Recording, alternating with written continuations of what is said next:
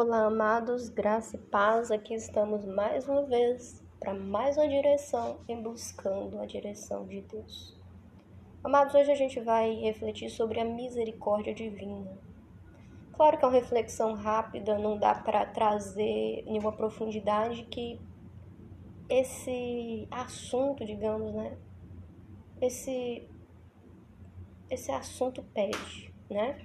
Mas olha só, Hebreus capítulo 4, verso 16 diz assim, ó, cheguemos, pois com confiança ao trono da graça, para que possamos alcançar misericórdia e achar graça, a fim de sermos ajudados em tempo oportuno.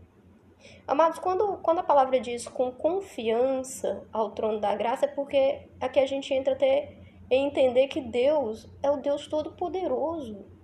Ele é criador dos céus, da terra, é um rei majestoso. Será que a gente tem consciência que Deus é esse rei majestoso?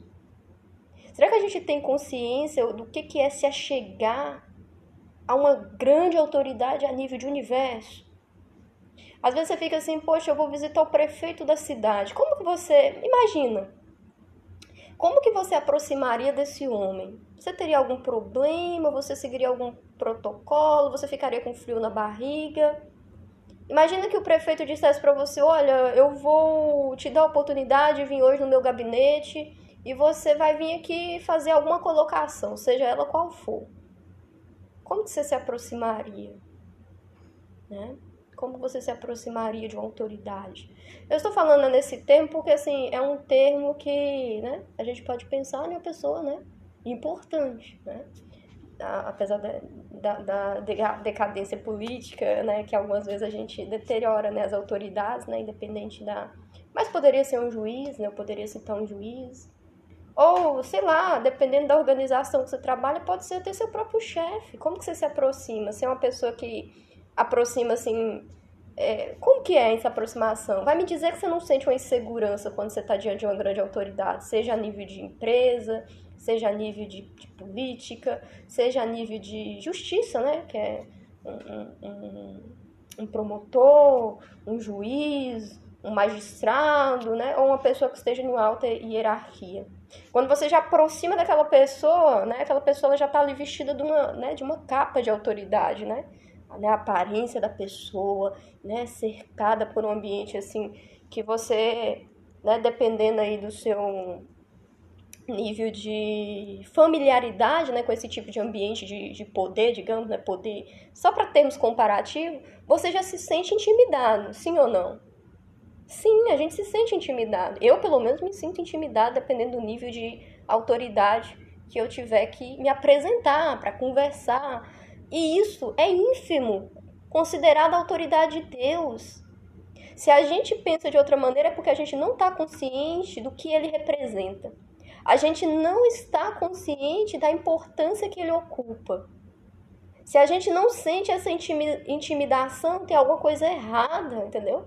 Com a nossa visão de Deus, com o grau de importância que a gente de fato concede para Ele na nossa vida, com o lugar que Ele está ocupando na nossa vida. Porque se Deus ele é importante, se você concede para Ele um lugar de honra, por considerar quem ele verdadeiramente é, o que verdadeiramente ele representa, não só na sua vida, mas a termos de criação, a termos de universo, a termos de tudo que existe, você vai se sentir, digamos, né, intimidado, tipo, né, vai haver uma intimidação. Por isso que nessa carta, o apóstolo fala, cheguemos com confiança. Ou seja, com confiança quer dizer assim, olha, humanamente falando, né, se a gente for considerar o todo, a gente não vai ter nem segurança para chegar na presença de Deus. Não dá nem para acreditar que Deus, por meio de Jesus, nos permitiu aproximar dele, como filhos, como amigos. Não dá nem para acreditar que uma figura tão importante como ele, né? Não dá para acreditar, né? Era para realmente a gente, né? É, ser totalmente inseguro disso, né? E talvez tem muita gente que é inseguro disso realmente. Porque Deus, ele é essa figura. É uma figura, vamos supor, eu lembro que uma vez eu tava vendo um meme, né, que eu achei bem, bem interessante, um meme que tava assim, é, Steve, Jobs criou a Apple. né? É... Qual é o nome do cara que criou a Microsoft? Agora eu não estou lembrando o nome dele. É... Enfim, criou a Microsoft, né? Tipo, uma coisa grande, né? Todo mundo pensa em computadores, sistema operacional, o que, é que a gente pensa? Microsoft. Você pensa em um, em um celular, em uma coisa assim, né? Tipo assim, que revolucionou o primeiro smartphone, etc. Você pensa no quê? Você pensa em Apple. Quando você pensa em coisas grandes, talvez você pense em uma grande organização, em um grande governo, em uma grande nação. Você não pensa? Você pensa. Com certeza você pensa. Aí lá embaixo na figura falou assim: Jesus Cristo, o Criador do universo. Né? aquele que criou o universo, aquele que revolucionou completamente a humanidade, aquele que tem o poder, tem a autoridade. Esse é ele.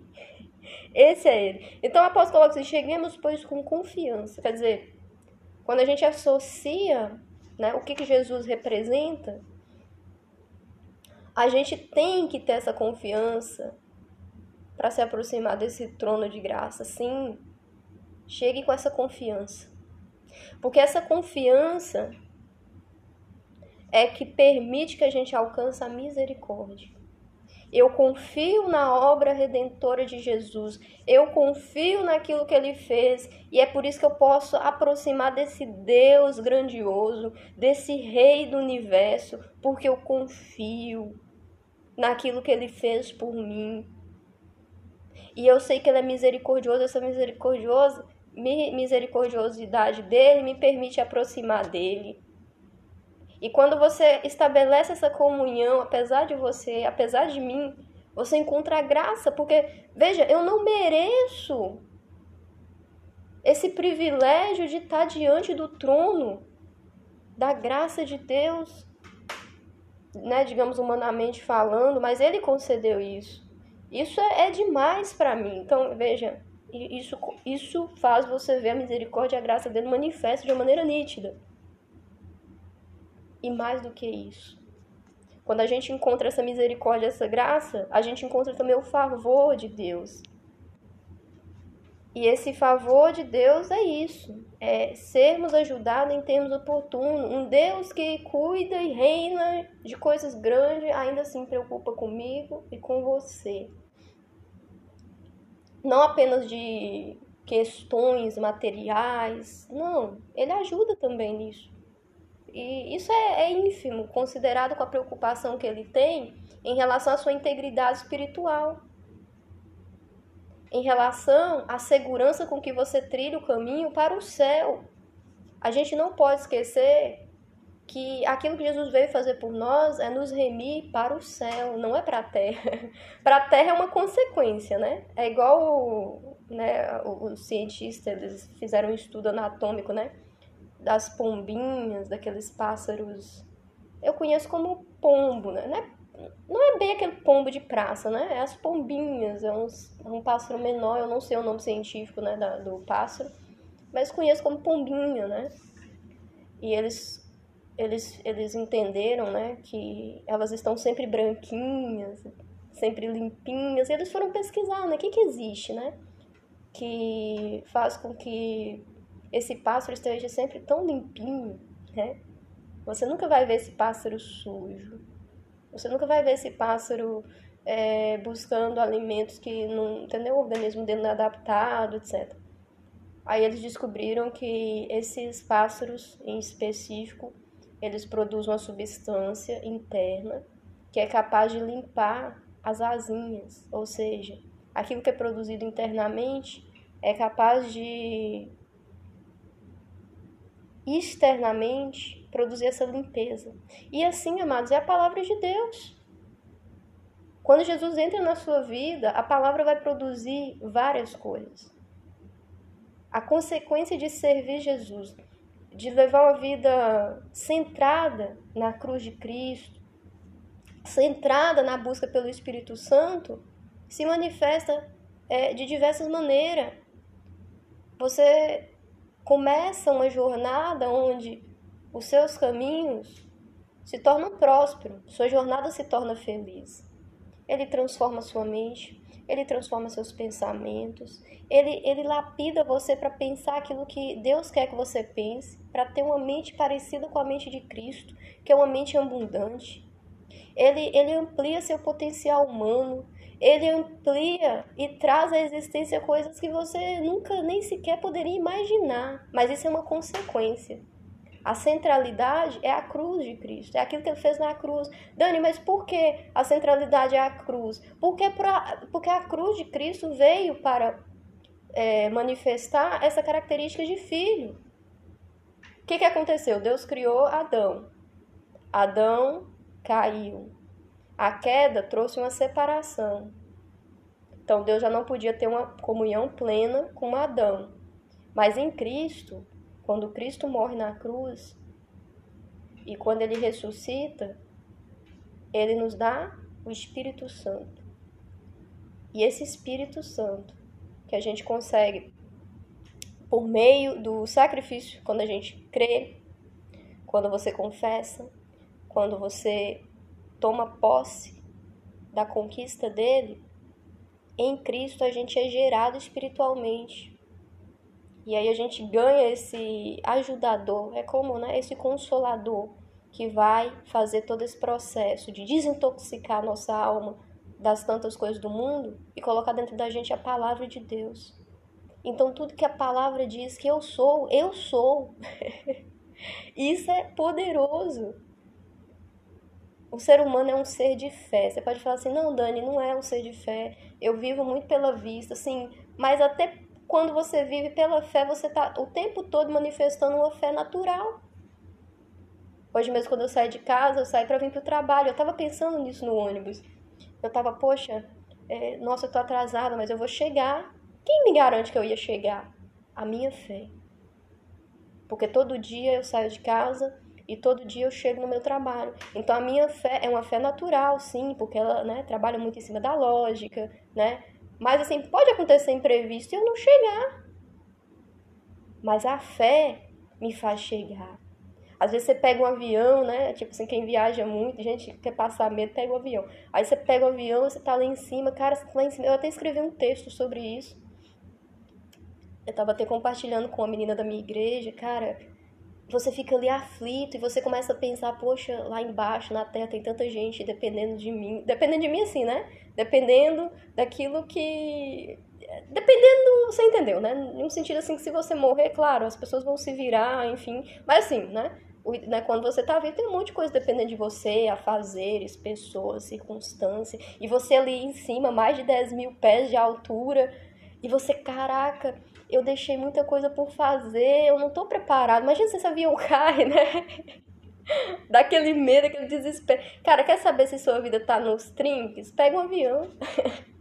Pega um avião, se coloca em uma posição totalmente vulnerável, onde você não sabe exatamente o que vai acontecer dentro das próximas meia hora, uma hora. E como você se sente? Você se sente confortável de estar tá totalmente vulnerável? Certamente não. Porque o ser humano ele não consegue lidar com esse processo de incerteza, esse processo de instabilidade. Mas o certo, né, como eu estava tentando ilustrar a questão da fé, é que mesmo nessas circunstâncias você é uma pessoa de fé. Você fala, não, vai dar certo. Eu tô aqui, mas eu vou, eu vou aterrissar. Vai estar tá certo. Eu tô pegando isso aqui, mas eu vou chegar lá. Eu vou, vou, vou estar tá lá do outro lado. Não, eu vou sair de casa hoje, vou fazer isso e aquilo, mas pela fé pela fé. Porque a vida é cheia de instabilidade, nada garante que você vai realmente conseguir colocar em prática aquilo que você está pensando, aquilo que você está planejando, entendeu? Mas a gente crê, é uma fé natural. Exercitar a fé espiritual é quando a gente toma posse do sacrifício de Cristo, a gente toma posse da filiação divina que existe, que ele concede, aliás, né? Através da morte dele, a gente toma posse daquilo que ele veio restaurar, que Adão perdeu, Cristo conquistou. Ele conquistou essa comunhão, ele conquistou o céu, ele conquistou a salvação, ele conquistou re... essa redenção dessa condição caída. Claro que você vai viver na terra e você vai manifestar ainda muita fraqueza. No entanto, Em Cristo você vence as fraquezas. A palavra está aí para isso. A palavra é a nossa principal ferramenta. E é engraçado, né, na questão da fé, a palavra trabalha exatamente na fé. Você crê? A gente tem que chegar naquele nível onde eu sou quem ele diz que eu sou. E onde ele está dizendo? Está na Bíblia. Está na palavra. O que, que a Bíblia está falando? a Bíblia está falando que eu fui redimida. Então eu fui redimida. A Bíblia está falando que é, não, que eu fui, não, que eu sou redimida, então eu sou redimida. A Bíblia está falando que eu sou abençoada, então eu sou abençoada. A Bíblia está falando que eu sou perdoada, então eu sou perdoada, e assim por diante. Várias coisas que a Bíblia fala. Assim como a Bíblia também mostra o caminho daqueles que não crê, o caminho daqueles que não aceita aquilo que Deus projetou para a vida delas, que é a salvação. Amados, pensar nisso é tão poderoso, é tão precioso, que quando a gente pensa sobre essa confiança para se aproximar do trono da graça, a gente tem que enxergar o todo. A gente tem que enxergar não só as nossas circunstâncias cotidianas, mas enxergar aquilo que Deus conquistou na eternidade. Com essa perspectiva, nós somos seres espirituais, nós estamos caminhando para a eternidade. E já tem morada preparada para mim e para você lá. O evangelho não pode ser pautado apenas em aspectos terreno, humano. Isso é uma consequência. Tem uma passagem que fala, né? Eu sou um pai melhor do que o pai natural. Jesus fala, né? Jesus faz uma analogia assim, olha, você pede para um pai natural um pão, ele te dá um, um, uma cobra? Não. Você pede, ele vai te dar um pão. Eu, muito mais. Eu não vou ser esse, esse pai ruim que você vai me pedir algo. Eu, vou, eu sei o que é bom para você, só que você precisa confiar em mim. Você precisa crer em mim. Você precisa confiar. Você precisa chegar com confiança de que aquilo que eu fiz é suficiente por você. É verdade que se você não tivesse um Salvador, não teria como você chegar né, diante dessa autoridade do universo. É por isso até que ele salta aqui né, nesse verso. Chegue com confiança, pode confiar. Aquilo que Jesus fez foi é mais do que suficiente. Foi, não é suficiente, é mais do que suficiente. Pode chegar, pode aproximar, pode colocar diante dele as suas mazelas. Jesus, eu, eu não me sinto preparada. Jesus, eu, eu vejo que minha visão é turva espiritualmente. Jesus, eu vejo que eu estou apegada a muitas coisas e eu não tenho colocado o Senhor no centro da minha vida. Jesus, eu sinto que até mesmo na minha igreja é, é muita coisa nebulando, porque nem todo mundo tem a clareza. A clareza do plano de salvação de Jesus Cristo para nossa vida.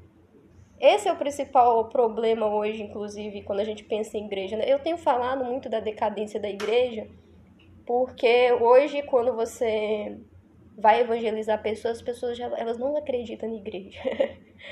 Muitos desigrejados. Mas elas não acreditam por quê? Porque muitas igrejas, não todas, tá? Porque a gente não pode colocar tudo no mesmo saco. Não é uma massa homogênea, é uma massa heterogênea. Existem igrejas que pautam sim em coisas materiais, em aspectos humanistas, mas essa não é a proposta de Cristo. O evangelho não é pautada nesse tipo de coisa. Muito pelo contrário. Se você for ler Gálatas, por exemplo, você leva uma porretada, né? Porque ali ele está falando o tempo todo: olha, se liberte se liberte dessas fraquezas, se liberte dessa carne, viva coisas maiores. Para com essas coisas, entendeu? Limitadas, viva coisas ilimitadas, coisas grandes. Coisas grandes, né, a termos espirituais. Olha, deixa de ser essa pessoa arrogante, deixa de ser essa pessoa mesquinha, para de pensar no próprio umbigo. Você é um ser espiritual. O preço que Jesus pagou para te conceder a vida eterna foi alto. O preço que ele te pagou para você hoje ter o privilégio de, de ter a presença do Espírito Santo e ser templo da presença dele foi muito alto. Essa presença pode mudar a sua vida por inteiro. Você pode ser esse agente de milagre na terra. E, gente, é, tipo, quando a gente tem essa visão, aproximar do trono da graça implica em se colocar em uma posição vulnerável a ponto de pedir Deus, rasgar diante de Deus o coração e pedir Deus, eu preciso manifestar aquilo que o Senhor me criou para ser. que é imagem e semelhança de Jesus. Eu preciso ser aquilo que o Senhor projetou para que eu fosse. Eu preciso alcançar essa terra prometida. A minha vida não é essa rotina, a minha vida não é essa limitação. Não, Jesus, minha vida, ela é muito mais. Ela é muito mais. É claro que eu vou viver, né? Vou fazer minhas obrigações. Isso, inclusive, é muito bom, né? Eu penso que o trabalho, eu acho que tem até uma passagem em Eclesiastes que fala, né? Que Deus nos deu o trabalho para a gente exercitar. Exercitar, que é um lugar que você vai ser, você vai ganhar um nível maior de profundidade e de maturidade espiritual é do seu trabalho. Ter que aturar né, tantos abençoados que tiram você do céu. Você tá ali, fala, não, não vou sair da graça. Eu, eu sou filha de Deus, eu vou fazer né, a diferença. Vou fazer as coisas que precisam ser feitas com excelência. Né? Não vou alimentar a preguiça, não vou alimentar o desânimo, não vou alimentar procrastinação. Quer dizer, é uma guerra, é uma luta. Trabalha como se você estivesse trabalhando para Deus, né? Tipo, não é para um homem, é para Ele. Eu vou fazer porque Ele me deu essa oportunidade. Eu vou fazer porque Ele está provendo na minha vida por meio dessa porta. Eu vou fazer porque Ele colocou em mim talentos e eu vou desenvolver esses talentos. E isso em tudo, né? Até um casamento que você ganha, né? Poxa, Deus confiou em mim, essa pessoa, eu vou ser o melhor que eu puder. É fácil? Não, mas você vai estar ali exercitando e crescendo, amadurecendo. Porque você sabe, olha, a minha caminhada, a minha integridade espiritual, ela tem que permanecer intacta no meu trabalho, nas escolhas que eu tomo, na minha vida afetiva, maneira que eu, né, é, me relaciono com essa pessoa que Deus colocou na minha vida, na minha família, com os meus filhos, né? E quanto maior a hierarquia, né, se você é um avô, uma avó, mais responsabilidade você tem de ser de ser bênção, né? E ser um, um espelho, uma imagem, aliás, uma imagem, né? Para aqueles que estão vindo. Para que você deixe ali uma, uma imagem, não um legado, digamos, né? não, meu avô, minha avó foram pessoas que né, serviram a Deus, que amaram a Deus, que viveram uma vida abençoada, né? o testemunho deles em, em todas as áreas. Né? A gente já entra até né, na questão de testemunho. Mas, amados, quando a gente pensa em se achegar ao trono da graça de Deus, é a gente ter essa visão de quem Deus é. Ele é uma grande autoridade. Ele é muito importante. E quando a gente pensa nisso, a gente pensa também no que Jesus fez. Porque por meio de Jesus Cristo, hoje a gente pode chegar diante desse grande Deus, dessa grande autoridade. E quando a gente chega com essa confiança, crendo que aquilo que Jesus realizou na cruz é mais que suficiente, a gente alcança misericórdia e acha graça. E quando você acha essa graça, o favor de Deus vem sobre a sua vida em todas as áreas da sua vida. Onde a principal é conduzir você para a eternidade. E como consequência a sua vida se torna uma vida abençoada, uma vida próspera. Sua jornada na terra passa a ser uma jornada feliz. E ele vai dia a dia te curando, te revigorando. Amém?